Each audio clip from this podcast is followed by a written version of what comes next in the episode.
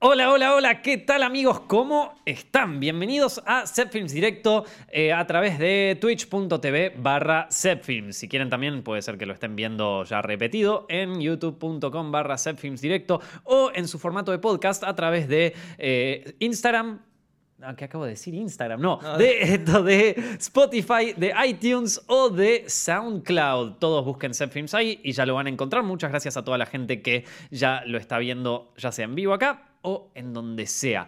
Chicos, el programa de hoy está auspiciado por. Eh, está, está, auspiciado por nadie. Está auspiciado por Hollywood al Desnudo, que es la nueva serie que estamos lanzando en Zepfilms. Una serie sobre misterio y sobre crímenes jamás jamás resueltos en la ciudad de Los Ángeles. Muy eh, buena serie de la cual me, siento muy orgulloso. Quedaron súper bien los capítulos. La verdad que la pasé súper bien. Eh, es, una, eh, es, una serie que les va a gustar. No es, tan, no es tan educativa como historia del cine. Es un poco tenebrosa, es un poco oscura pero se van a encontrar cada personaje y algunos de los casos son conocidos, de los que vemos en los capítulos. Otros de los casos son un poco desconocidos, no lo sabe mucha gente o capaz no están tan públicos como lo estuvieron en algún momento, entonces hacen que todo sea más interesante. El primer episodio se lanza este jueves en, youtube.com barra pero ya lo pueden ver si quieren eh, completamente eh, completo, o sea, entero, ya lo pueden ver en patreon.com barra Creo que para. Sí, está disponible para todos los Patreons, o sea, el que ponga lo mínimo ya, ya lo puede ver. Así que nada, espero, espero que lo disfruten, espero que lo vean y que la pasen súper bien con esta nueva serie que nos costó muchísimo hacer, así que espero que la disfruten porque es la idea. Bueno, eh, hoy tenemos eh, varias noticias, ¿eh? Varias noticias, John, y hay algunas cosas que te quiero preguntar a vos. Ah, no les dije, estoy acá con John eh, en el control. Bueno, John, cool de les ahí en los comentarios. nada, les aviso nomás para que lo sepan. ¿Cómo estás, John? ¿Todo bien? hola, todo muy bien. Perdón que no te introduje propiamente al principio, loco. La verdad, mala mía, ¿eh? Venimos hace un año haciendo directos, siempre te introduje bien y esta vez no. ¿Qué, ¿Dónde estará mi cabeza, loco? ¿En qué estaré pensando, Nico? ¿En qué estás pensando? Bueno, eh, estoy pensando en el video de hoy. Esos No, mentira. eh, a mí me encanta la gente que te puede mandar el sponsor ahí perfecto. ¿En qué estás pensando, Nico? Estoy pensando en. son, unos genios del marketing, loco. Y hay algunos videos. Ah, no, los que más me gustan son los que lo hacen en YouTube. Porque el otro día estaba viendo un video sobre creo que era sobre ilusiones ópticas en atracciones de Disney, ¿sí? O sea, a ese nivel de, de cosa rara llegué. Ah, o sea, ilusiones ópticas en atracciones de Disney. Porque hay muchas cosas que se hacen con tecnología, hay mucho, pero hay cosas que son increíbles y que están hechas con ilusiones ópticas, real. Los Imagineers. Claro, exactamente. Y después es como que al final del tipo, el tipo es como que decía, eh, y las ilusiones ópticas son, son, miren que nos llevan mucho en el tiempo, pero para viajar en el tiempo con tu juventud tenés como el Dollar Shave Club, viste, que los yankees hacen eso, entonces, y era como que lo tiraban así, yo digo, no, no, no, qué genio, boludo, me gustaría poder hacer eso en Zepfilms, tipo, si hay algún anunciante que quiera ese tipo de, de anuncios, venga, info arroba en el coso pongan negocios, Dale, loco, los ponemos, pongan guita, nosotros lo hacemos, no tenemos ningún problema. Y dije, pongan guita, ya el que estaba escribiendo el mail dijo, mm, mejor no. bueno, ¿Tú nunca eh, viste Linus Tech Tips? No. uh, ese es uno youtuber que es tipo cosas de, tecnología, ¿viste? Eh, computadora. Y me encanta porque siempre es totalmente distinto. Claro. Como que cuando va a tirar la publicidad lo hace lento. Como que explica algo y después, bueno, y entonces, ahí, ahí hablando de publicidad, y ahí lo tira, pero muy lento, pero es ese estilo ahora. No, los que, hacen, los que hacen el buen puente, el puente, el famoso puente ahí de coso, es, mágico eso. Cuando sale bien el puente es impresionante, yo me vuelvo loco. Esto... Eh... Pero bueno, eh, hablando de publicidad, salió un nuevo póster de la película Once Upon a Time in Hollywood, la nueva película de Quentin Tarantino protagonizada por Leonardo DiCaprio y eh, Brad Pitt, obvio. ¿Quién es ese? Brad Pitt. Ah, eh, no, claro, un tipo ahí que se llama Brad Pitt, no, no sé, vos lo conocías, creo que es, no, no, o sea, Brad fucking Pitt, hermano, está actuando en la nueva peli, de la cual yo sé que muchos de ustedes, o sea, a ver, eh, cada vez que hago esto directo, toda la gente me ve, hay algo nuevo de Once Upon a Time in Hollywood. Bueno, salió un nuevo póster. Salió un nuevo póster y salió hoy, ¿no? ¿Hoy o ayer? Bueno, creo, que, hoy. Creo que salió hoy. Y la gente está medio preocupada porque el póster en sí, no sé John si tenemos alguna imagen donde la gente lo pueda ver, a ver si, o, yo no lo veo, coso, pero si podemos poner una imagen del póster para ilustrar esto, para aquellos que lo están viendo en este momento, el póster nos muestra eh, a Leonardo DiCaprio sentado así como apoyado contra un extremo del póster y del otro lado lo tenemos a Brad Pitt apoyado obviamente del otro lado del póster hay un, hay un auto de color amarillo en un lado eh, y al fondo se pueden ver las montañas de Hollywood un póster muy al estilo Pain and Gain la película de Michael Bay ¿viste? Sí. Eh, y justamente por eso sorprendió, porque el póster, si vos lo ves así nomás, no tiene ningún tipo de atractivo real. También, eso que dices que hoy la colorización también es, viste, orange until, tipo eh, orange así raro. Claro, sí, sí, obvio, o sea, porque es medio en los 70, viste, qué sé yo. Pero en sí, vos ves el póster y no te atrae mucho, no te llama mucho la atención. O sea, eh, va, por lo menos yo lo vi y pensá que tenés a las dos grandes caras de Hollywood, ¿no? O sea, está Leonardo DiCaprio, eh, Brad Pitt ¿Qué me pasa hoy con el nombre de Brad Pitt, chico? ¿Qué está pasando, Nico, que te estás olvidando? ¿qué, tendrás en tu cabeza? Te lo voy a decir. Eh, bueno, eh, no, me parece un... Eh, y a mí también me llamó la atención porque, a ver, vos te fijás otros, otros pósters de películas de Tarantino, qué sé yo, el de Pulp Fiction es inolvidable. Entiendo, entiendo por otro lado que hay un tema y es que este quizás no sea el póster final de la mm. película. Este quizás sea un póster de bueno, un teaser póster o alguna cosa así similar. Eh, con lo cual también te hace pensar, bueno, ¿hasta qué punto está Tarantino involucrado en la creación de este póster? Puede ser que capaz lo supervise, pero al final es tipo, che, loco, nos quedan dos días y no terminamos el póster, manda esto, manda esto, ¿viste? No sé. Pero es raro. Es raro el póster, ¿eh? Se no, no, sé si es feo, pero es muy genérico para hacer algo de Tarantino, la verdad. Yo me esperaba como algo más así, medio no sé, medio tarantin, tarantinesco, ¿viste? O sea, más de, esa onda, ¿sí? Pero bueno, eh, y aparte mismo el póster no es como tan atractivo, o sea no, no, no, no dice nada. Hay un auto ahí. Parece, viste, como esos Photoshop rápido, viste, como bueno. Pareciera fanmade. Sí, pareciera fanmade. Eh, bueno, no, no va, van a decir los de Sony. No, no, no, este era un fanmade, eh, nos confundimos. Pum, acá está el original. Eh, y puede ser, qué sé yo, capaz que lo, lo hacen. Me, me sorprende cómo, cómo, agarran eso. Quizás sea una estrategia de marketing y está todo planificado para que lancen el posta después y ya se arme bullicio. Eh, pero realmente me llamó la atención. No es un póster muy atractivo. No sé qué opinan ustedes, si quieren déjenmelo ahí en los comentarios, pero yo no le veo mucho, ni siquiera a la, tipografía de abajo.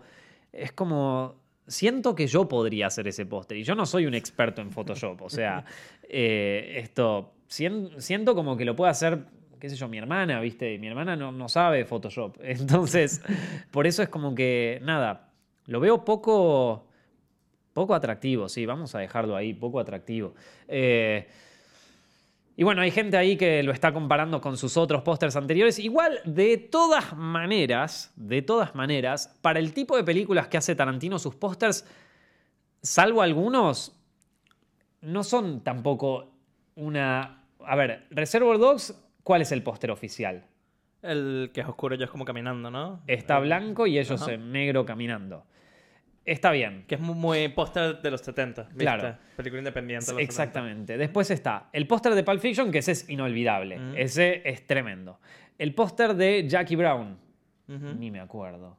Es, también es tipo el de Reservoir, es tipo, o sea, tipo blanco y negro. ¿Sí? A ver, ya te no es, no es medio, el de Jackie Brown yo me lo acuerdo como con ella en el medio, Samuel L. Jackson al costado, medio película noventera. Ah, mira, no es medio película noventera. Sí, sí, sí. Es tipo el cast. Exacto. Jackie Brown. Ah. Eh, después, o sea, Jackie Brown no tan, no tan efectivo. Hay quienes odian Jackie Brown también, ¿no? Pero a mí me gusta, es una película que me gusta y no... Eh, y el póster tampoco es increíble. Después viene Kill Bill, que ese sí, un póster alucinante. El, el póster de Kill Bill 1 es magia pura. Ella parada, así, la línea negra que la cruza, el amarillo así fuertísimo. Yo me acuerdo cuando estaba, cuando recién había salido esa película en el cine, yo tendría, qué sé yo, no sé en qué año salió. Bueno, era chico en ese momento y no, no sabía quién era Tarantino. No lo sabía. Lo único que sabía era porque mi vieja tenía un, CD que se llamaba eh, Los Hits de Tarantino, una cosa así, que estaba la cara de Tarantino metida en unos billetes. se llama de, Tarantino Connection o de Tarantino Collection, una cosa así,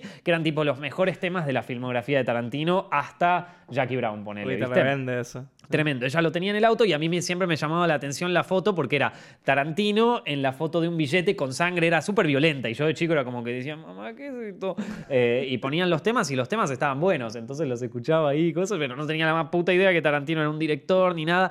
Eh, y, y bueno, eh, esa- es el póster de Inglourious Basterds, por ejemplo. Súper estilizado. el póster de Inglorious Basterds está el del, el del bate de béisbol y el de ellos, o sea, está caminando y el atrás de como Aldo que- Reina al principio caminando, ellos dos atrás, pero ese es un póster muy actual mezclado Sí. con un poco, pero está bastante actual. El de Django también es bastante, eh, salvo el de Django, el que es como un print ahí de la mano desencadenándose, que ese está, es, es así más medio en coso, pero el de Django, el original, que es, es él, ¿no? Es, es la foto de Django. También él y atrás el Leonardo y.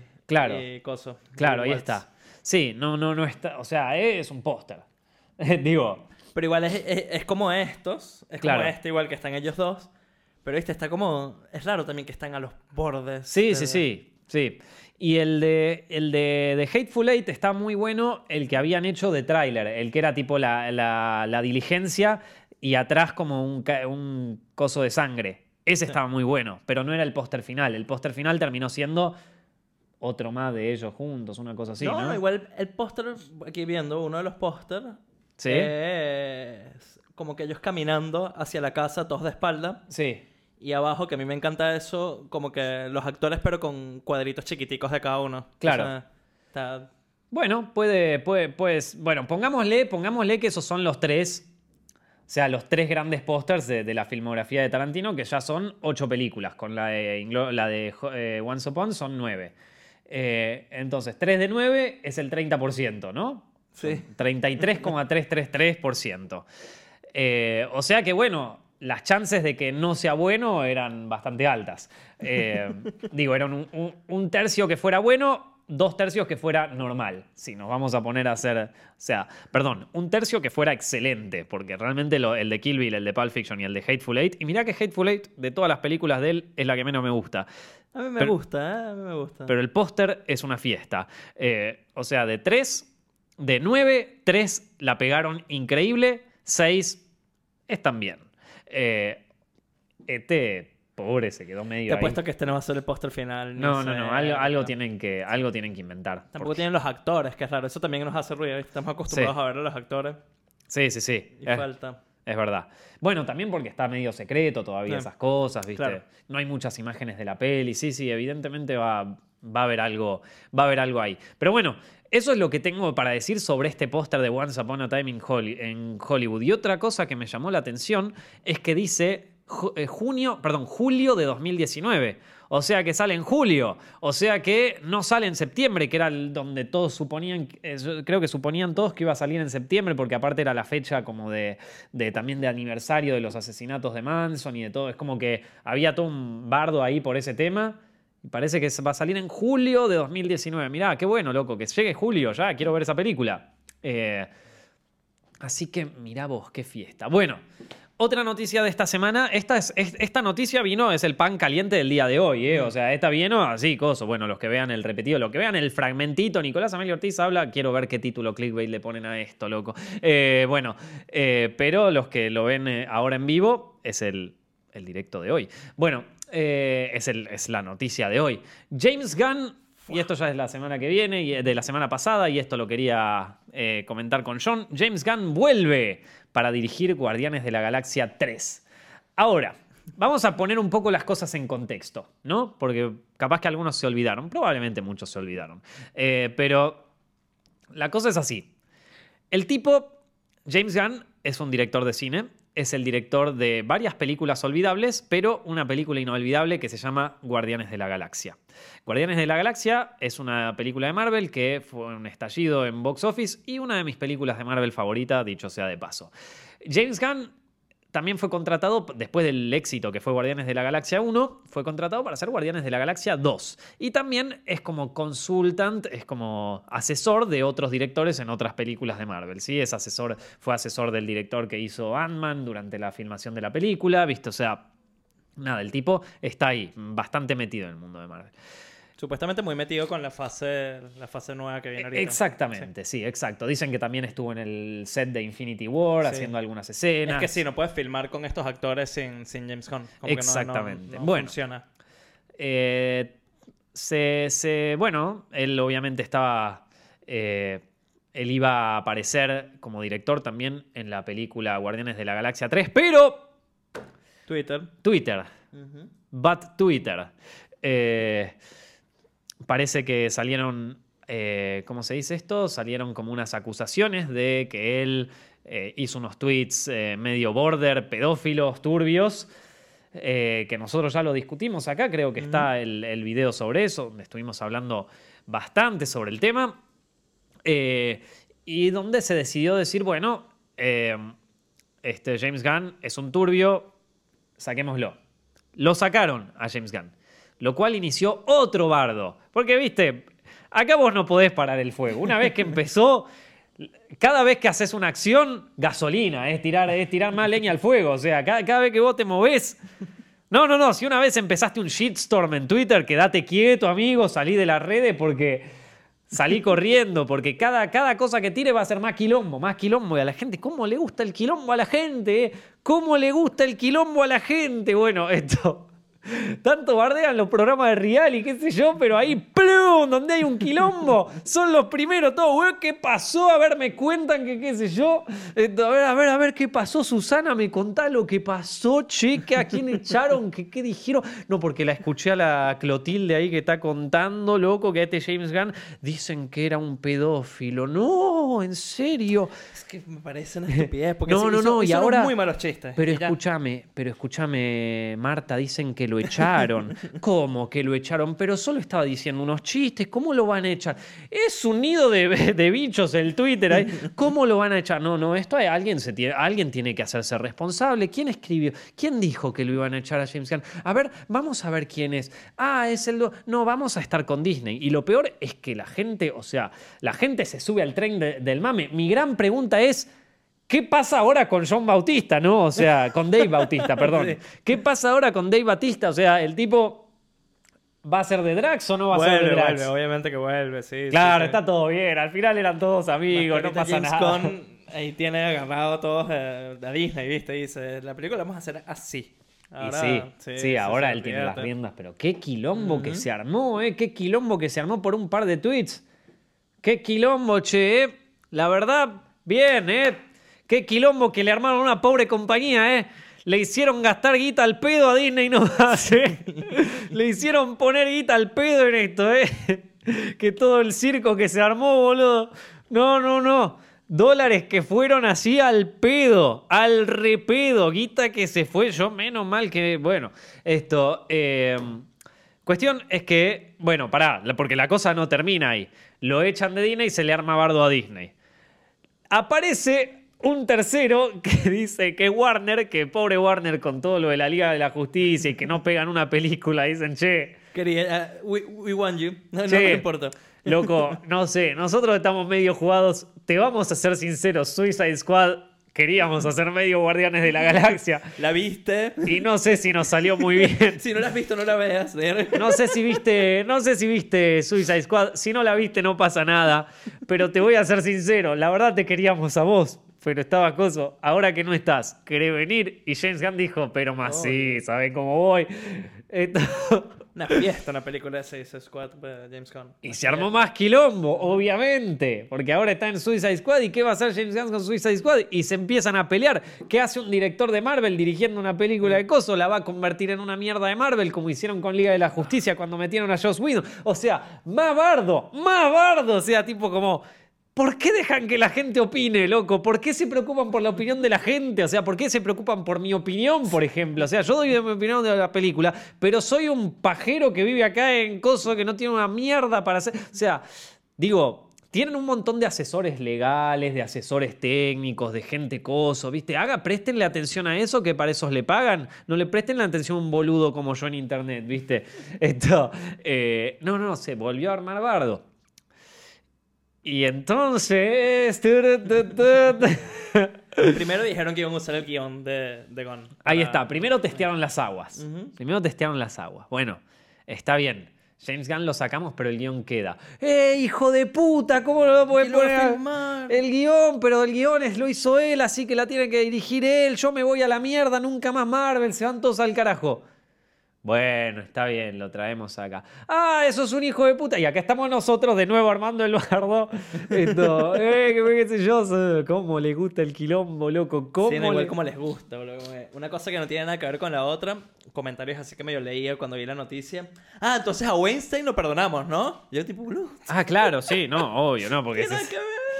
Eh, no, no, no, es tremendo, es tremendo. Le hago una, una, cosa. No lean más las redes sociales. Voy a borrar el Twitter, loco. Hay que borrar esa mierda, loco. No, no, no hay que hacerle más caso a las redes, loco. No, basta. Basta. Solo, twitch.tv barra No, pero a ver, eh, eso no es, eso es un video que nosotros hacemos haciendo una opinión que va, la tomás o no la tomás. Como vos quieras. Pero ya, cuando es o sea, somos nosotros dos que estamos acá, no es un ejército de tuiteros. O sea, basta, mono, basta, dejen a la gente en paz. Bueno, una cosa que me pidieron hace mucho que comente eh, y que nunca la comenté. Y ahora con esto, creo que ya con esto cerramos el tema de Guardianes, ¿no? Sí. Eh, bueno, una cosa que me pidieron hace mucho tiempo que comente y que jamás comenté eh, y que no lo hice por mala onda, ¿eh? ni tampoco lo hice porque fueron pasando cosas y la verdad que se me pasó. Pero la verdad que mucha gente me lo puso en los comentarios, en Zepfilms, en Coso. Che, Nico, ¿vas a hablar de Alita Battle Angel? O sea, de, la, de la peli de, James Cameron, perdón, de la peli de Robert Rodríguez, producida por James Cameron, perdónenme. Eh, y la verdad es que colgué, chicos. Les voy a ser honesto, colgué. Porque cuando me invitaron a la premiere de Alita, yo estaba en Berlín y cuando volví dije, bueno, la voy a ver ahora. Y la fui a ver a un cine, pero ya había pasado como dos, tres semanas desde que se estrenó. Entonces, nada, estábamos como eh, medio desactualizados. Pero mucha gente me pidió cuál fuera mi opinión y la voy a hacer lo más cortito posible. Vamos a poner el cronómetro, cinco minutos, ¿eh? No, no, no pasemos de cinco minutos con esta reseña. Eh, a ver. Yo ya había visto bastante material de Alita porque nos invitaron una vez a, entrevistar a Robert Rodríguez. De hecho, tengo la entrevista con Robert Rodríguez, la pueden ver en, en youtube.com barra Ahí fíjense si la encuentran, busquen entrevista a Robert Rodríguez Zepfilms y la van a encontrar. Que eh, y para mostrarnos eso, nos mostraron un poco de material de Alita. O sea que yo tengo material de Alita visto hace un montón. Y más o menos por cómo la promocionaban, por cómo el material que ya te mostraban y todo, ya sabías un poco qué esperarte. Ya sabías un poco qué esperarte. Te digo más o menos lo que me esperaba yo. Yo me esperaba una película visualmente cautivadora, porque realmente vos lo ves y visualmente está increíble. ¿Vos viste Alita, John? Sí. Esto, o sea, visualmente está muy interesante, pero en cuanto a historia, a ver, yo no leí el manga, pero vi que vi un anime que se hizo de, Alita, que creo que es un OVA, o por lo menos es una película, una mini película, un OVA o un episodio nomás. Eh, y es súper, súper oscuro, súper dark el, el, OVA ese. No sé cómo será el manga, supongo que el manga será similar. Pero eh, me acuerdo que o sea, mataban un perrito, era súper turbio y lo veías ahí, full sangre, todo. O sea, era súper violento, súper violento. Y cuando vos escuchabas las entrevistas, veías el tráiler y todo eso, ya decías, esto no va a ser súper violento, esto va a ser como una versión más para chicos. Que si se puede hacer bien no me parece mal, digo, si vos, o sea, si haces bien la adaptación, bueno, puede llegar a funcionar, digo, no lo sé, ni idea. Em, pero me parece que eso era más una idea comercial que una idea eh, estética. Digo, eh, la hacemos para todo público, para que venga todo el mundo y la vea y me parece que no había una, una finalidad eh, estética. Por ejemplo, otra película de Robert Rodríguez. ¿Es de Robert Rodríguez? ¿Mini Espías? Sí, creo que sí. Sí, sí. Eh, Mini Espías, Spy Kids, es una película para niños, hecha para niños, con una estética para niños, con temas que si lo ve de nuevo son medio adultos, pero que está, está bien pensada para todo público. Porque está pensada así. O sea, es muy divertida Mini Espías. A mí de Robert Rodríguez creo que es una de sus películas favoritas. Eh, esa y Sin City, obvio. Pero, pero Mini Espías es un. Eh, es, ahí tenés un claro ejemplo, una película que es apta para todo público, que está pensada para ser apta para todo público y que no te. O sea, no te miente el material. O sea, el material original, no sé de dónde salió eso, si era un guion de Rodríguez o lo que sea, pero, el material es lo que ves ahí. Y de hecho, en, Mini Espías, los personajes de los malos eran medio turbios algunos, ¿eh? Eran medio turbios. Ahí había había unos que eran como unos monstruos del parque de diversiones de este loco. Sí, sí, que tú, del programa de tele, ¿no? Sí. Que ellos veían como un programa de tele que los Que personajes eran como esclavos del tipo. no, no. ajá. ¿Hace cuánto no vi mini espías y todavía me acuerdo de eso? Que hablaban al revés. Que hablaban al revés, boludo, sí. Esto. Eh, y, que, y, que, y que al revés, si vos pasabas al revés el comercial, estaban pidiendo ayuda, que los tenían como capturados. No, no, no. Uh, loco. Bueno, perdón, les acabo de spoilear mini espías. Esto. Discúlpenme. Eh, pero bueno, o sea que en general, Alita me pareció una peli que.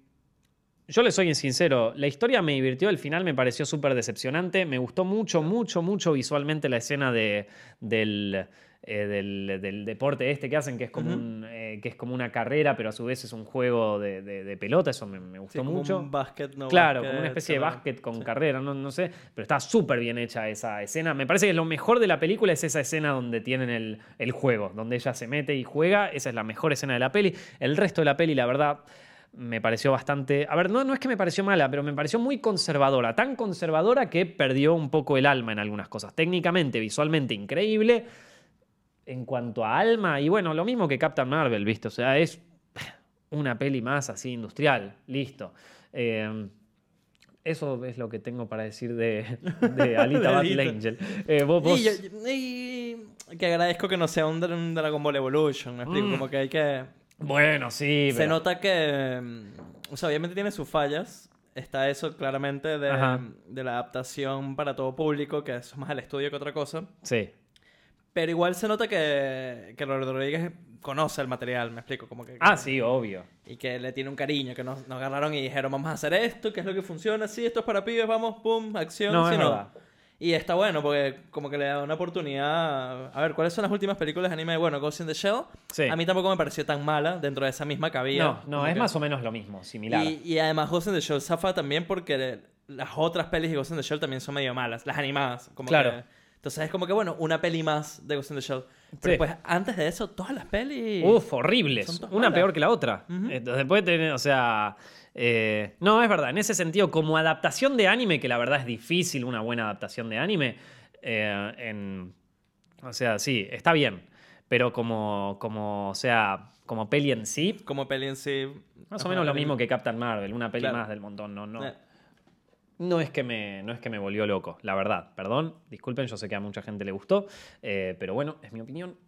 Tampoco tenés que estar siempre de acuerdo con lo que digo, negro. A ver, si ustedes ya me conocen, ya saben las películas que me gustan, la película que vos. Pero en esta, en esta igual visualmente sigue pareciéndome que está muy buena. Me parece que es un poquito eh, como que no se animó a dar todo eh, en Sí. cuanto a historia. En cuanto a historia.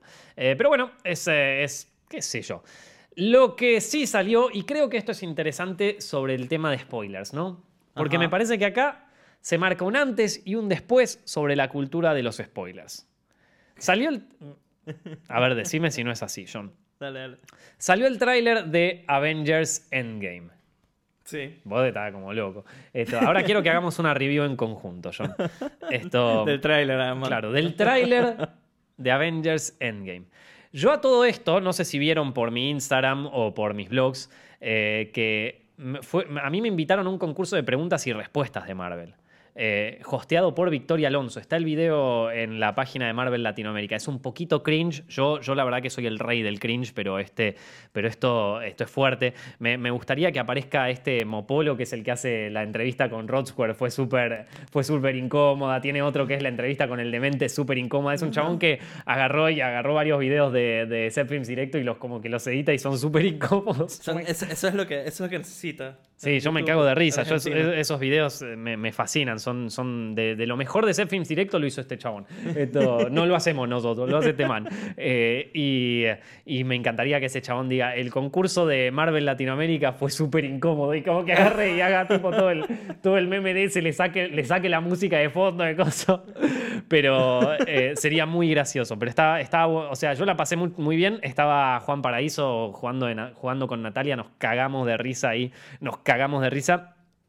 Y realmente hay una cosa, a ver, yo me, me divertí mucho en el concurso, pero eh, hay una cosa que me pareció medio injusta. Y es que yo me estudié todo del universo cinematográfico de Marvel. ¿Sí? O sea, yo estudié el MCU. Lo estudié, chicos. Tengo acá anotadas cosas en este cuaderno del MCU que, que, que- que fueron estudiadas. Por ejemplo, tengo todo el árbol genealógico de Thor, por si alguien lo quiere saber, quién es su padre, quién es su madre, una cosa que no sabía, que, que, Loki no es eh, Asgardian. Yo no lo sabía eso. Claro, eh, es. Él es. Eh, él es. Pero, man. Giant Frost. Es, claro, es Giant Frost, pero yo. A ver, Thor, man. ahí, es donde, ahí es donde se revela en la primera de Thor. Ya ni me la acuerdo, ya ni me la acordaba. Yo pensaba que Loki era el hermano posta de Thor, pero no.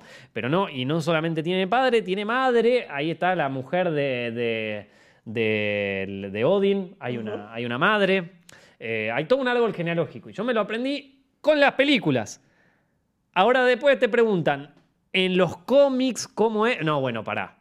Yo esta parte, eh, esto no iba al examen. ¿Viste cuando di, profe, esta pregunta no estaba en el... ¿Cómo era que se decía? No estaba en el programa. En el programa. Claro, esta pregunta, eh, esto pregunta algo que no estaba en el programa. El programa decía Universo Cinematográfico de Marvel. yo me, es la otra cátedra, dicen. Yo me estudié el, UCM. No me estudié la cátedra. Ah, claro, es en otra cátedra. Esto no, bueno, pero no, no, no puedo, profe. No puedo, señor. Esto no, no voy a poder así. Y, me sabía, me sabía las. mucha gente dijo, che, Nico, qué bien que te sabías las iniciales de Shield. Me las, o sea, fíjate lo que estudié que hasta me sabía qué significaban las, las iniciales de Shield. Y vos me vas a decir, dale, Nico, pero eso es una pavada. Pero a ver, chicos, yo no estoy todo el tiempo viendo el UCM. O sea, estudié, estudié. Bueno, me fui un poco por las ramas. Eh, vean ese video que es muy divertido. Pero la cuestión es que eh, con eso también vi varias películas del universo cinematográfico de Marvel. Creo que las volví a ver todas, casi todas. Algunas me las acordaba y no las volví a ver porque no me daba el tiempo. Pero. Son muchas. Me volví a ver casi todas, son 21. Perdí en una pregunta donde hicieron eso porque me ganaron con el botón. Uh. Son 21, no me lo olvido más. Fue la pregunta que nos hizo perder. No. bueno, no. O sea, no, no fue la pregunta que nos hizo perder, pero preguntaron, ¿Cuántas? Y cuando puedo tocar el botón y yo, pará, pará, pará, loco, no, no. Y el tipo, 21. Anda la puta que te parece. Yo lo miré como, esto lo resolvemos afuera, amigo. Eh, nada, está todo bien. Luciano Banchero fue el que respondió bien, me recontracagó, pero porque el man sabe mucho más, ¿viste? Eh, entonces, eh, nada, no llegué a responderla bien, pero son 21. y algunas no las vi, coso, pero vi un montón y empecé a ver como personajes que son recurrentes que capaz vos viéndolas con un año de diferencia te los olvidás. Pero ahora ya los recuerdo. Y entonces, nada, le agarré como cierto cariño a las, a las pelis de Marvel, eh, viéndolas todas juntas, como una serie, ¿viste?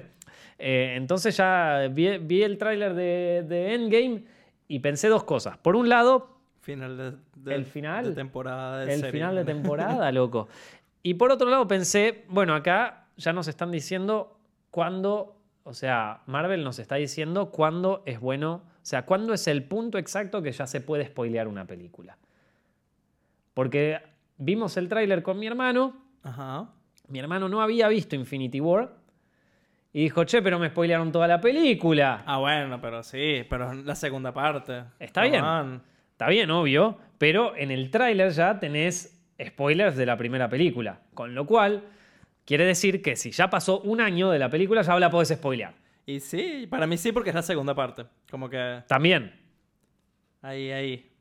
¿Eh?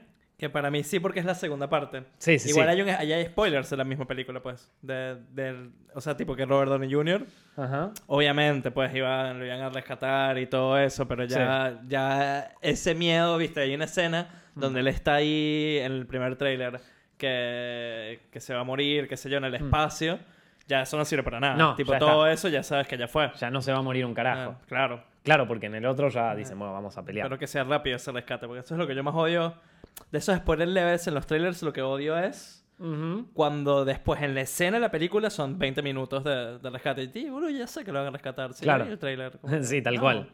Eh, es verdad, es verdad. No lo, no lo había pensado eso, pero sí, sí, es cierto. Después está la, la mini escena de Thor ahí con Captain Marvel, que le cayó bien. Le cayó bien. la, la, única persona en el mundo que le cae bien brillar son boludo. Así que le hicieron con propósito. Sí, la aceptamos. Es una sí. Esto. Eh, no, no, no. Me, a mí también me cae bien Brie, eh, Capitana Marvel. Esto. No Brie, Capitana. Mm. Brie Larson tiene, o sea, tiene pinta cuando habla de que es medio, medio sacada, medio mala onda con la gente. El otro día estaba pensando sobre las declaraciones de ella, ¿no? Y estaba, eh, estaba pensando como que hay mil maneras de decir eso, porque lo que ella decía es, no voy a dejar que eh, unos tipos blancos de 40 años eh, me vayan a hacer una reseña de mi película. No me interesa. Quiero más diversidad. Digo, podés decir lo otro, podés decir lo que realmente pensás sin tener que ser agresiva. Podés decir, sí, aguante la diversidad en... Porque... tengo una teoría. ¿Eh? Una, una triste teoría Ah. para ella. De, de por qué se mandó esa cagada. A ver. Mira, mira. Y la, la- la hago simple. ¿eh? Tenemos rato hablando de esto ya, pero la hago simple. Mm. En esa, en esa cosa, ayer la entrevistaron antes de entrar, ¿no? Ajá. Y en la entrevista la entrevista una chica afroamericana que le pregunta qué es lo más difícil para las mujeres en, en el cine. No, ¿cómo es el trabajo de las mujeres en el cine? Y la respuesta de ella es difícil, difícil. La mira a la entrevistadora y posta, tú ves como que su razonamiento en la cabeza y la mina se empieza a enterrar sola porque dice tipo, pero más para los afroamericanos. Claramente más para los afroamericanos y tal. Muy difícil, muy difícil. Ah, bueno, gracias, Bri. Me dijiste capaz lo quería escuchar. Para mí, eso lo estuvo retomando toda, Claro. toda, toda, toda la gala. Pero hay una que- manera, de- claro, pero es que vos ves después otras entrevistas que le hacen a Brie Larson. Yo de- de- después te pones a verlas y es como medio hortiva. con Sí. su- Hay una que le dicen, Brie Larson responde preguntas que le hace la gente de Google y es medio hortiva la mina. Como que Ah, sí, sí, se lo esto- vi, sí. Es medio mala onda. Como que, ¿qué me preguntás esto? Ah, ¿Para qué preguntás esto si, si soy zurdo o diestra? ¿Qué, ¿Quién le importa esto? Mira lo que pregunta la concha. O sea, es medio bardera, ¿viste? Esto, eh, que mucha gente puede decir, nada, sí, aguante, pero la verdad que con un bardero es divertido para, para verlo. Después, eh, si tenés que juntarte todos los días con alguien así, bardero. Yo lo separo el, el actor de, del, de totalmente. Obvio, siempre. si nos Nosotros tenemos. ¿Qué? Como que capaz, bueno, no, Chris. Bueno, casi todos los del universo Marvel son buena onda, como que reconociblemente. Pero hay actores que son mala onda y que no sé, que ya fue. No sé, hay una serie que yo veía, Homeland, Ajá. que tenía un personaje que se llama Soul, que es increíble. El Chabón es un hijo de puta, nadie quiere trabajar Sí. con él. Lo votaron porque nadie en la serie quería trabajar con él. Me encanta el personaje. El chabón es una mierda de persona. Claro, Pero no, obvio, sí, bueno. no, no, eso ni hablar, eh, eso ni hablar. A mí mucho Brie Larson como actriz no, no soy tan fan. Sé que, eh, o sea, se ganó un Oscar en, esa en, en Room, ¿no? Esto, eh, no sé si se lo ganó, creo que sí. Bueno, no importa. Esto, la cuestión es que sé que sé que fue premiada por muchas cosas. A mí como actriz no es de mis favoritas. Conozco muchos actores premiados que tampoco son de mis favoritos. Esto, eh, pero más allá de eso. eh, Es la de Scott Pilgrim, boludo, no me acuerdo. Sí, sí, es la de Scott que Pilgrim. Hace de Brie Larson. ¿Qué hace Brie Larson? No, no, es que, es que, bueno, por eso es como que... Y después hay otra entrevista, hay otra entrevista muy fuerte, que creo que la hace con Jimmy Kimmel o con uno de esos, donde la mina es como que le preguntan, eh, che, ¿y hay buena onda con la gente de Marvel? Y mirá, hicimos tres películas, eh, hicimos tres películas antes con miembros del cast y la verdad que me llevo mal con todo, ¿viste? Una cosa así, no sé, te- tengo que verlo de nuevo, perdón, voy a poner un paréntesis gigante porque después la gente me dice, no dijo eso, la concha de tu madre, no estoy seguro, no estoy 100% seguro, lo tengo que ver de nuevo, lo que puedo decir es que me sorprendió el- la respuesta que dio. No, no dio exactamente esa respuesta que acabo de, que- de dar. Eh, lo, lo habría. Tendría que ver de nuevo la entrevista, la vi hace bastante tiempo. Mm, hay, hay que verlo de nuevo. Pero ya me dio cosas de mala onda, ¿eh? Yo- yo- yo digo, digo, porque ponele eso de la diversidad, lo puedes decir buena onda. Hay maneras de decirlo buena onda. No, bueno. Es eh, que se y- empezó Y, en, y en algún, en algún punto, si me lo decís buena onda, yo también te lo entiendo. O sea, estaría bueno. Hay muchas cosas que, por ejemplo, ¿no? Eh, un yankee ve una película argentina, ¿viste? Y capaz que se pierde de tal, qué sé yo, un, un, un yankee ve Esperando la carroza, ¿no? Una película argentina más costumbrista que, que el dulce de leche, ¿viste? Eh, y capaz se pierde cosas de la película, o sea, al igual que yo la va a entender como una comedia, al igual que yo se va a cagar de risa en muchas escenas, y al igual que yo se va a comprometer y, y va a amar incluso a los personajes porque Esperando la carroza, al igual que un montón de películas, habla un idioma universal que es el de narrar historias. Eh, ahora, quizás el yankee este se pierda algunos detalles que no lo sabe porque no es argentino, ante lo cual yo podría, como crítico, dar una opinión que enriquezca un poco el debate sobre eh, Esperando la carroza en este caso. Lo mismo con, a ver, una película de Ryan Coogler, ponele. No va a ser lo mismo si yo veo eh, una, si yo, no, ponele o las de mm, Moonlight, por ejemplo. No es lo mismo que yo vea Moonlight que un tipo de un barrio negro, medio pobre, en Estados Unidos, en un lugar. O sea, no es lo mismo. El tipo capaz que la vea de una manera distinta porque. Si bien ambos podemos identificarnos con el, personaje principal, porque, de nuevo, idioma universal, narrar historias, es un tipo que eh, la tiene sufrida y, todo y todos en algún momento de nuestra vida pasamos por momentos jodidos, todos en algún momento de nuestra vida estamos como en el punto más bajo y donde decimos, bueno, ya se fue toda la mierda.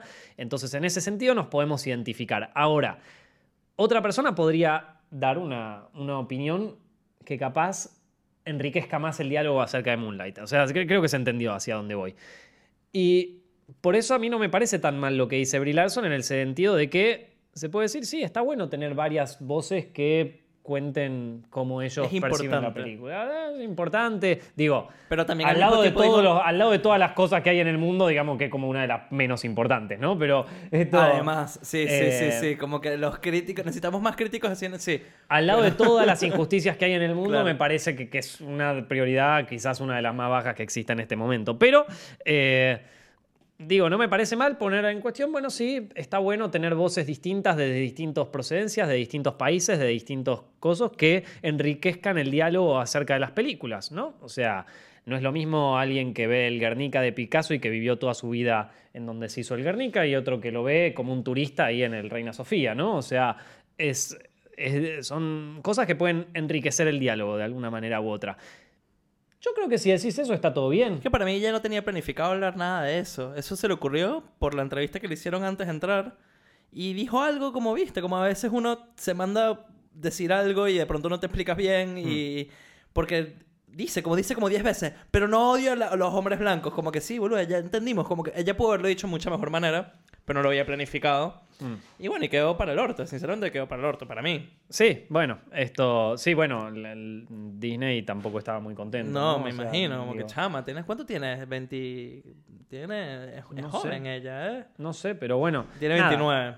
Está Claro. bien. Eh, bueno, nada, esto. eh, pero a qué llega. Ah, bueno, Ah, salió bueno, el tráiler de Avengers de- del tráiler de Avengers. Bueno, Vale. le- Ten- eh, tengo, tengo una... Ok, a ver. De hecho, ojo, porque si buscas los directos de que yo hablaba, ¿qué iba a pasar con Avengers y en el Tomados, todo? Lo dije. Y es.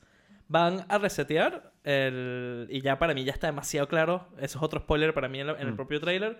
Van a resetear oficialmente el timeline de Marvel. Sí. Como que los chabones van a volver en el tiempo con el. Quantum Realm, lo que sea. Sí. Y van a cambiar ciertas cosas de cómo ellos las hicieron en sus propias películas. Por eso también el trailer muestra, Claro. viste, como que el momento de Capitán América, el momento de Thor, el momento Claro, que- sí, sí. Y probablemente después de esta película vamos a tener, no sé, un Odín que nunca murió. Vamos a tener un... Ah, un un nuevo universo. Vamos a tener un nuevo universo, un universo donde capaz caben los X-Men porque ahora, viste, porque Ah, claro. el efecto mariposa de que Capitán América le guiñó el ojo a no sé quién hace que, no sé. Y eh, eso es lo que va a pasar y esa es la manera de vencer a Thanos, como que cambiando el universo. Pero es obvio porque en el trailer dicen, eh, bueno, que tenemos que aceptar cambiar nuestras acciones, algo así dicen. Hmm. Y después los ves a todos montándose en lo que va a ser seguramente la nave del Quantum Realm para cambiar el, el universo. Y eh, que ahí preguntaban si para mí va a haber un reseteo, va a haber sacrificio, seguro para mí. Chao Capitán América. Y cuidado si también chao Tony. Como que, hasta luego. Ah, sí, bueno, eso sí, pero sí. por un tema de, de contrato Eh, sí. también. Em, pero sí, yo creo que ya esto termina. O sea, va a crear todo este nuevo universo donde van a poder hacer lo que le dé la gana a Marvel. Hmm. Por eso es tan importante James Gunn, me parece. Porque como que él va a dictar estas nuevas pausas con el nuevo guion. Creo que hay un poco de eso en el nuevo guion de, de Guardianes de la Galaxia, en la tercera película. Y, ay, ¿qué era lo otro que iba a decir? Porque es importante. Eh, hacen el reset del universo. Eso Ujú. lo spoilean en el trailer. Sí. Lo de Odín, que seguro todos estos van a estar vivos ahora, lo de los X-Men, y se me olvidó, pero ya me voy a acordar. Bueno, más o menos eso resume el tráiler de, de Avengers. Está, está bu- está bueno, el- el- o sea, creo que la película va a estar mejor que ese tráiler. A mí no, el tráiler tampoco me, me llamó tanto la atención. y to- tocó la nostalgia. Sí, sí, va más por ese lado, vas como medio, bueno, es como en los Oscars cuando dicen, bueno, en memoria de él, Claro. te va a ser medio así. Eh, pero más allá, me parece que la peli va a estar mejor que el tráiler. Bueno, chicos, eh, Llegó el momento de las preguntas de Patreon. Ustedes saben que dentro de patreon.com barra todos los Patreons que están ahí, que por cierto les agradezco mucho, gracias a ustedes estos videos siguen girando y esta joda sigue más o menos funcionando y pudimos hacer los videos de Hollywood al desnudo y podemos hacer los videos de, historia del cine, así que gracias a todos los que están ahí y a otros proyectos. Su apoyo es realmente apreciado muchísimo. Bueno, en, patreon.com barra tenemos una... Eh, sección que es preguntas de Patreon, en donde ustedes pueden hacer preguntas y las respondemos acá en directo. Y esta semana llegaron dos preguntas, una muy profesional y muy buena y otra que me sorprendió haberla visto en Patreon. Al principio pensé que era una joda y dije, bueno, la voy a mandar en directo, a ver qué, pasa. a, ver. qué pasa. Al principio pensé que era una joda y dije como, bueno, pero después dije, ahora vamos a ver cómo, cómo nos va con esto, John. Vamos a ver cómo nos va con esto. A ver, te incluyo ya en la responsabilidad. Esto. Eh, la primera pregunta, la que es más profesional, eh, me pregunta: Hola Nico, ¿qué consejos daría para darle publicidad a tu primer cortometraje? Esa es una gran pregunta y estoy contento que la hagan. Hace mucho tiempo yo quería hacer un, un seminario sobre difusión online de tu cosa. Porque, claro, mucha gente piensa que una película termina en la postproducción. O sea que cuando vos terminas de postproducir tu película, se terminó la joda. Y ya está. Y la va, y la va a ver yo. Fin. Esto. Pero no es verdad. O sea, mucha gente quiere que otras personas vean su película y que eventualmente crezca y eventualmente pueda llevarlos a, dar el paso siguiente, ¿no? Eh, yo la verdad que en cuanto a difusión de películas, eh, con mi primer largometraje, que fue El, Bosque de los Sometidos, mi primer acoso independiente, o sea, la cosa más independiente que hice, yo en ese momento no tenía Films, o sea, no tenía todo este aparato gigante de, monstruoso de, un millón de suscriptores que se llama canal de YouTube. Entonces no tenía una manera formal de distribuirla, por así decirlo, o de em, promocionarla. Em, y entiendo esta pregunta porque es difícil porque es difícil y porque. Y porque muchas veces. Eh, sí, es, complicado. No, no, no, es un tema. No, es, algo tan fácil de hacer. Sobre todo si el que la está empujando es el mismo director o el mismo productor. O sea, no, es, una tarea fácil eh, promocionarla una vez que ya la tenés hecha, porque aparte estás cansado, ya no querés saber nada más con la película, ¿viste? Bueno, ya está, la terminé, fin, se, acabó. Em, una de las cosas que, si es un cortometraje, mandarlo a festivales, salvo que conozcas a alguien ahí o que lo puedan poner o qué sé yo, es, perdón que lo diga así, pero es medio perder el tiempo con cortometrajes. Salvo que sea gratis enviarlo, a enviarlo a un festival, salvo que sea gratis enviarlo, a esta altura piensen que un festival recibe como 21.000 cortometrajes. No tienen ni tiempo para ver eso.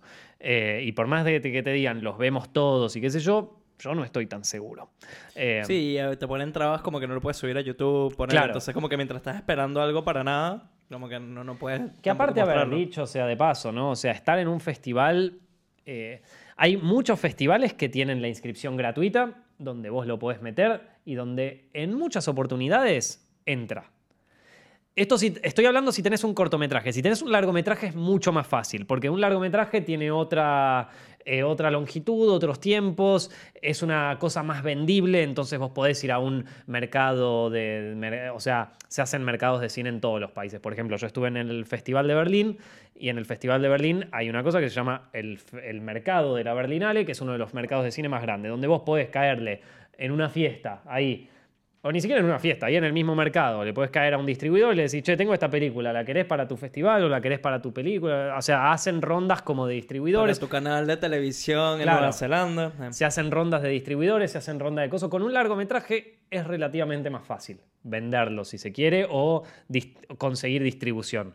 Porque es, es como, nada, tiene otra longitud, tiene otros costos, que qué sé yo. Con un cortometraje, yo sobre todo si es el primer cortometraje, aprovechar, buscaría toda la difusión posible eh, a través de, medios no tradicionales, a través de internet, a través de, eh, por ejemplo, ¿no? Si vos Digo, por tirar un ejemplo, no les digo que esta sea la posta. De hecho, cómo nosotros conseguimos distribución para el bosque de los sometidos fue total, una total coincidencia que se dio un año después de que nosotros tuviéramos la película lista.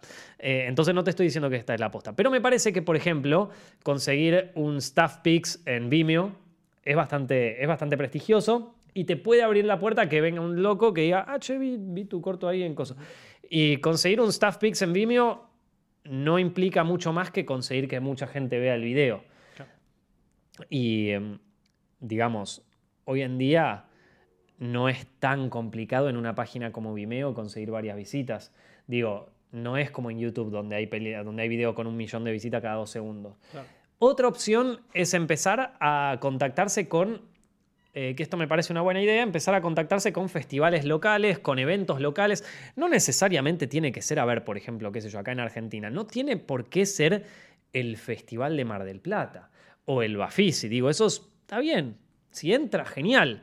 Pero ¿sabes cuántos festivales de cine hay en el país en el momento? ¿O cuántas, cuántos eventos cinematográficos hay? Por ejemplo, ahora, en unas semanas, es el Festival de Series Web, que se hace, que se hace en, y tiene, dura dos días el festival. Eh, acá en Buenos Aires, Festival de Series Web de Buenos Aires. Dura dos días. Yo soy jurado en uno de los, en uno de los concursos. Por eso lo, traigo a colación, porque me invitaron para ser jurado ahí. Y, y Johnny estaba, o sea, hace, hace tiempo que el festival funciona y lo pueden mandar ahí, así como tienen un montón de otros festivales. Pueden fijarse, hay páginas que tienen tipo la lista de todos. Eh, eh, pueden armar un evento, digo, por ejemplo, todos los años se hace la Comic Con, pueden tratar de contactarse con la gente de la Comic Con, todos los años se hace el, la, ¿cómo se llama esto? El Festival del Buenos Aires Rojo Sangre, que es un festival muy abierto a, proyectos y a cosas. Eh, todos los años se hace el, a ver, ¿qué otras más? No sé, pero hay un montón de eventos que se hacen. Que a ver, vos me puedes decir, pero yo quería estar en el Festival de Mar del Plata. Y bueno, mono, a ver, si querés estar en el Festival de Mar del Plata, vas a tener que estar con algún contacto. Te lo dice alguien que la vivió, la vio de cerca. Cuando nosotros hicimos El Bosque de los Sometidos, el terror, así, el, cine de terror, no estaba de moda. El mismo, eh, el mismo tipo de nuestra facultad, que para nosotros era nuestra alma mater, nos dijo: Ustedes no presenten acá porque acá no van a quedar. ¿Entendés? Entonces, eh, yo lo viví en carne propia. Yo sé lo que te digo. No pierdan el tiempo en esa gente. Busque busquen. Porque, porque aparte se van a frustrar. Yo no les explico la frustración que sentí en ese tiempo. La frustra o sea, tenés una película terminada y no te la quieren pasar en ningún lado.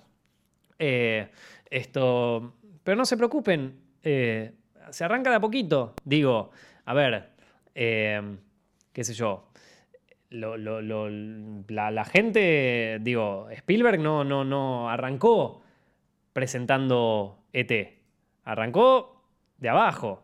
Se arranca de abajo, loco. Se arranca de a poquito, vas haciendo tu red de contactos de a poco. la verdad que la mayoría de la gente que, que conozco que se esfuerza en este coso, de alguna manera le va encontrando la vuelta. Más, un poco menos, algunos antes. Realmente yo veo mucha gente que creció muchísimo en esto. De, hecho, en Berlín me encontré con una chica que estaba estudiando en mi facultad y ahora es productora y es grosa, loco. Es grosa. O sea, ya estaba tipo ahí tuki tuki con gente y yo digo, che, boludo, o sea, yo soy un forro que está acá con YouTube, me siento un pelotudo. No, tranqui, tranqui, las cosas van de a poco, ¿viste? Algunos tienen un tiempo más, otros tienen un tiempo menos. Ejemplo argentino, Juan José Campanella eh, estudió en Nueva York, decidió estudiar en Nueva York, eh, en la Facultad de Cine, sin un mango tenía, decía que estaba viviendo todos los días comiendo McDonald's, eh, y lo decidió después de haber estudiado seis años de ingeniería. Ver, claro. Digo, así que tranqui, de a poquito, este puede ser el comienzo. El único que dice, el único que le pone fin a todo es uno mismo. El único que se, cierra la puerta es uno mismo. O sea, arrancar a poco. Y yo les digo, la verdad que nosotros me acuerdo que con el Bosque de los Sometidos la hemos proyectado en Chascomú, me acuerdo nosotros mismos la hemos proyectado en Salta cuando salía. Y nos chupaba un huevo, nos cagábamos de risa. Era, divertido, o sea, la, pasábamos muy bien. La verdad que yo tengo esos recuerdos como muy lindos. Ahora es como todo, ahora siento que todos los proyectos que yo hago tienen como un tinte muy profesional, muy bueno, pero y entonces las ventas nacionales se las queda este. Ahora mismo está como productor en una serie web y que la vamos a lanzar dentro de poco. Y estábamos, viste, bueno, y entonces esto se queda tanto y esto, y terminás en un montón de charlas que son como, que la verdad, chicos, es un embole. O sea, ustedes dicen, ah, bueno, pero debe ser de recopado, que qué sé yo. Yo extraño en algún punto la parte indie de ese momento, porque no tenía nada que perder. Estaba como, bueno, yo hago cosas, me mando, no, no, no, qué sé yo, todo, todo como todo. Digo, todo tiene su pro y sus contras. Eh, así que tampoco se sientan mal. Eh, es, un, es un camino largo y no es un camino hecho de rosas. Pero eh, también he visto mucha gente que ha hecho una linda carrera así y que se ha divertido. Eh, pero bueno, bien, bien ahí que le ponen onda a la, distribución, me parece bien. Eh, segunda pregunta. ¿Qué me querías decir algo, John? Perdón. No, no me acordé, después te digo. ¿Qué? No, no tiene nada que ver con las preguntas, así que después las preguntas. Ok. Segunda pregunta. Y acá es la pregunta que yo dije. No sabía si tomármelo en joda, si responder esto. Lo preguntó una chica. A ver. Pone, Dije, ya fue, lo voy a decir en Ya está. Hola Nico. Estuve saliendo un par de veces con un chico. Tenemos buena química, pero últimamente me está clavando el visto y no responde mensajes. ¿Qué hago? Me estoy desesperando. Este, Pensé que... era una joda. y dije, no lo, voy a, no lo voy a poner. Pero, ¿qué tal si inauguramos consejos? Yo tengo un buen consejo, ¿está bien? A ver. Ok, vamos, vamos a poner el contexto. La cosa es así. La chica ya salió un par de veces con este chico, tienen una buena química, o sea, tuvieron una buena química, evidentemente, en, sus salidas. No sé si llegó a, más, a mayores, capaz que simplemente, porque no está explícito acá en el mensaje, pero capaz que, capaz que eh, o sea, que tuvieron simplemente salidas, sin incluir sexo, o sea, simplemente salieron, puede ser. Pero el tipo ahora le está clavando el visto y no responde los mensajes. Eh, y ella se está empezando a desesperar. Claro. Bienvenida al club, querida. Bueno, eh, esto. Sep Cupido. Sí, sí. Em, a ver. Es difícil, che, meterse en este tema, ¿eh? Yo, tengo, yo, creo que. Claro, es difícil porque, sinceramente, pueden haber un millón de posibilidades. Pueden haber un millón de posibilidades. No está, no está lo suficientemente claro el mensaje. Porque uno pudiese decir, tipo no, bueno, puede ser que el chabón está saliendo en verdad con otro, entonces no te está respondiendo. Puede ser que el chabón anda en sus quilombos personales que no quiere mezclar contigo. Entonces, ponerse a especular para mí es un error. Tanto nosotros, obviamente, como ella. Ah, no, no, acá nosotros somos unos genios en especular. o sea, nosotros, o sea, yo, pero me llevo el. Si se trata de hacerse la cabeza, yo, pero loco, o sea, te, te tiro desde acá hasta Los Ángeles, pasando por Múnich y pasando por todo, todo el planeta. Esto. Eh, no, te entiendo, querida, te entiendo. Em, a ver, ¿qué, puedo decirte yo? Em, me, eh, Tiene razón John en que no hay que hacerse tanto la cabeza. Tiene razón John en ese sentido. Eh, no, no, es algo sano hacerse mucho la cabeza y te lo dice alguien que se vive haciendo la cabeza, así que no es algo sano. Em, las posibilidades de lo que pudo haber pasado son infinitas porque el mensaje no es muy claro, pero vamos a tratar de reducirlo a algunas opciones de por qué no podría estar respondiéndote, siendo que salieron un par de veces. La opción más probable, la, o sea, dentro de todas, es que capaz colgó, que se colgó, pero en ese caso yo tengo una respuesta y es que si una persona está interesada en vos, te va a dedicar algo de tiempo. Yo he salido con chicas que o sea, en medio del laburo se iban al baño y para contestar un mensaje y otras que me decían, no, estoy muy ocupada. Yo, ¿querés saber qué, querés saber qué es estar ocupado, amiga? Tengo que hacer un directo acá, tengo que hacer un evento allá, tengo que coordinar este chabón, tengo que ir a con este flaco. Que Yo te voy a decir lo que es estar ocupado, negra. Esto, eh, eh, o sea, eh, y sin embargo, o sea, sin embargo, si a mí me gusta alguien, yo le respondo acá mismo en el directo, a ver si me mandó un mensaje. O sea, literal. esto, yo te paro el directo para contestarle a alguien si, si si me gusta. A lo que voy es, una persona si, si realmente eh, te quiere y, está como tiene algún tipo de vínculo con vos, encuentra el tiempo para hablarte. Esa cosa de no, pero estoy muy ocupado, pero mi vida está muy difícil, yo lo he dicho y lo he dicho en, en oportunidades y te lo tengo que decir, mono, es mentira. O sea, puede ser verdad que estoy un poco ocupado, pero la verdad, verdad es mi trabajo, mi cosa, mi, o sea, lo que esté haciendo ahora es más importante que vos en este momento. Y si vos me estás poniendo a mí en un lugar tan importante, me parece que tiene que ser recíproco. Y si no lo es, bueno, no, bueno. Pero repiensa conoce, Nico, apenas están saliendo. Tienen, Ya salieron tres veces, loco. ya ella puede estar flasheando que se están casando. Por eso, eso es lo que yo no daría. Eso, yo, yo, mi, mi contraconsejo sería, primero, analizarse más uno mismo. Me explico, como que qué es lo que Ujú. me hace yo volverme loco por esto. Que obviamente no, no es de que, que loca. Pero cuando estás también- enamorado, cuando estás flasheando, ya es como que ya no puedes pedir- pensar lógicamente. Pues pensarlo pero- lógicamente es fácil. Pero es sano, es sano decirse como que, mira, esto me está causando algo que me está dominando, ¿no? Entonces, Sí. ¿cómo, ¿cómo esto a mí no me domina? Como que, ¿cómo hago para que esto no me domine?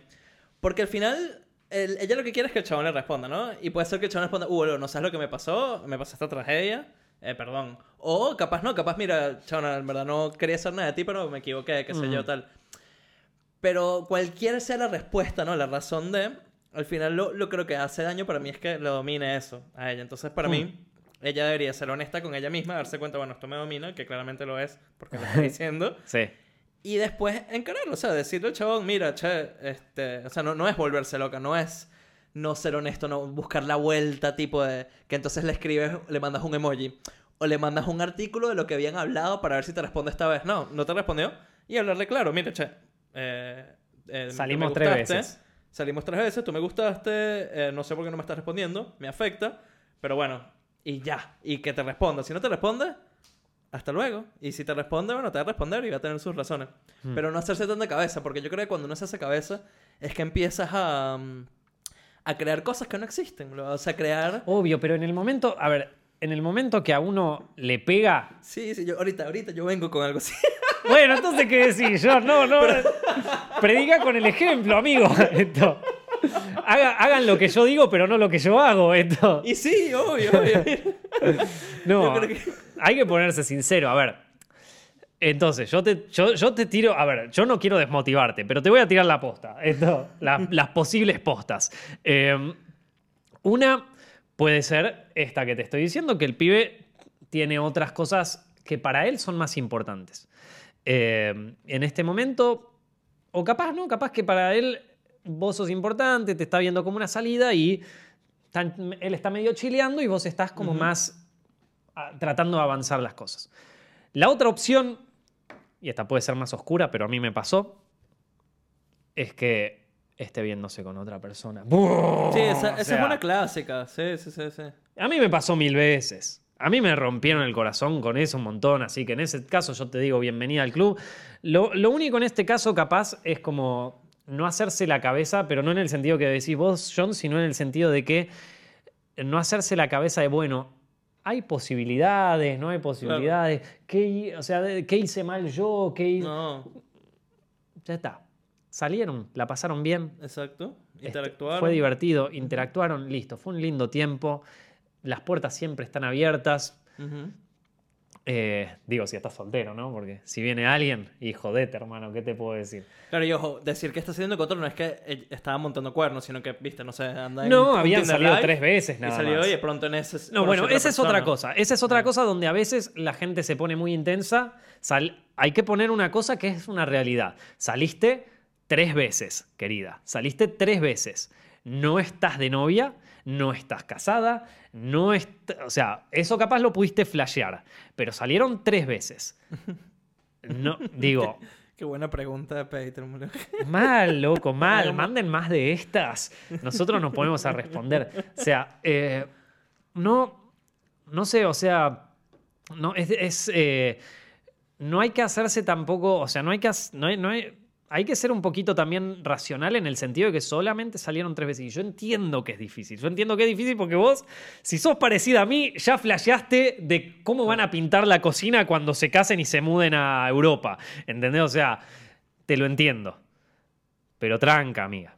Tranca. Bajemos un cambio. Coso. Salieron tres veces. No te responde ahora los mensajes. Ay, eso es otra cosa que eso me lo han dicho en terapia, loco. Esto me lo han dicho en terapia. Cu- Cuando hay una bandera como esta, es en el único momento donde la persona está revelando su verdadera cara. Porque cuando Claro. vos recién estás saliendo con una persona, es lo más lindo del mundo, ¿viste? Se maquilla. Yo hasta me llevo a maquillar para salir con una mina. Esto. eh, se maquilla, se peina, se pone linda. Yo me pongo la mejor puta ropa que tengo en el placar cuando salgo esto y, y las chicas también. Y es como, y te puedo salir y te juntás y están mostrando como casi te diría la mejor versión de uno mismo. Ahora vos me vas a decir, no, ni con nada que ver, yo voy, yo voy así, cosas y bueno, negro, si esa es tu mejor versión, de alguna manera estás enmascarando un poco tu yo cotidiano, porque tu yo cotidiano es un embole, digo. Mi yo cotidiano es un chabón así escribiendo cosas, se va a su casa, es un embole. Le das un poquito de, de chispa y de cosa, ¿viste? Capaz que fuiste al gimnasio y capaz que esto y capaz que el otro. Eh, pero es inevitable, en algún momento de la cosa, es inevitable que en un momento esa máscara se corra un poco. Sí. Donde muestres a tu verdadero ser. Y donde la otra persona también lo hace. Entonces, si de repente no te está respondiendo los mensajes y eso a vos te está empezando a desesperar, bueno, prepárate porque la falta de comunicación a través de mensaje va a ser una fija. Claro. Va a ser una fija si esto sigue así. Porque capaz la otra persona te dice, uy, perdón, colgué, qué sé yo, podemos volver, sí, dale, volvamos. Y la incomunicación sigue y va a ser una fija durante mucho tiempo. Entonces, si te afecta mucho personalmente, bueno, recordalo, es una bandera roja, es, hay, que hay que ir precavido y ahí está. Ahora, pasa que le estás pidiendo consejos a un boludo, ese es el tema. Ese es el tema, le estás pidiendo consejos a un boludo que siempre cae igual. Yo le diría, si me responde mensaje, pero vení, mi amor, vamos, no me chupa un huevo, todo perdonado. O sea, vamos, donde quieras, donde quieras. Decime a dónde, a dónde querés ir, yo voy. Esto. Dale, ¿qué querés? ¿Que, que corte ahora el directo? Dale, vamos, corto el directo, me voy para acoso. Eh, No, no. no, ahí está. Tenemos que ser eh, nuestros propios dueños y controlar nuestras emociones.